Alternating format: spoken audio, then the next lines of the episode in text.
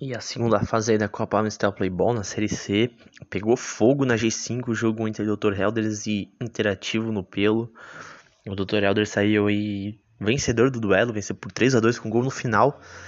Mas foi um jogo assim extremamente movimentado, bem dramático, é bem cara de jogo decisivo, mata-mata, eliminatório.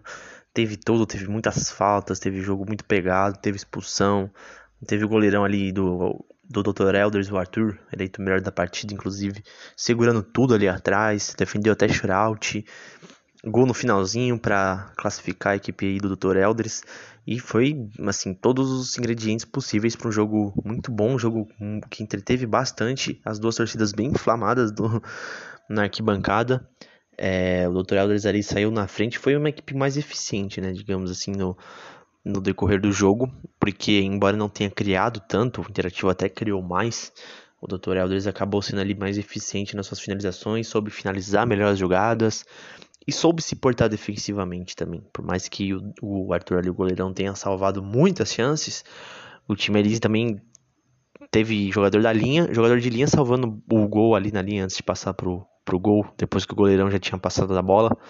Então a gente viu uma entrega muito grande do Dr. Elders. É um time que se entregou muito e queria muito essa vitória.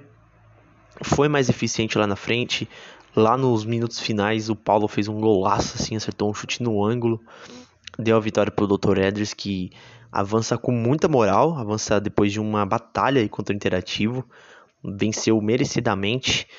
3, 3 a 2 ali contra o contra a equipe de vermelho do Interativo, que também fez um bom campeonato fica pelo caminho. E aí na próxima rodada nós temos o Dr. Elders pegando uma pedreira, o Labarca, um dos melhores times aí da primeira fase. Tem tudo para ser um grande jogo esse duelo aí da próxima semana na Copa Amstel Playball pela Série C. O bicho tá pegando.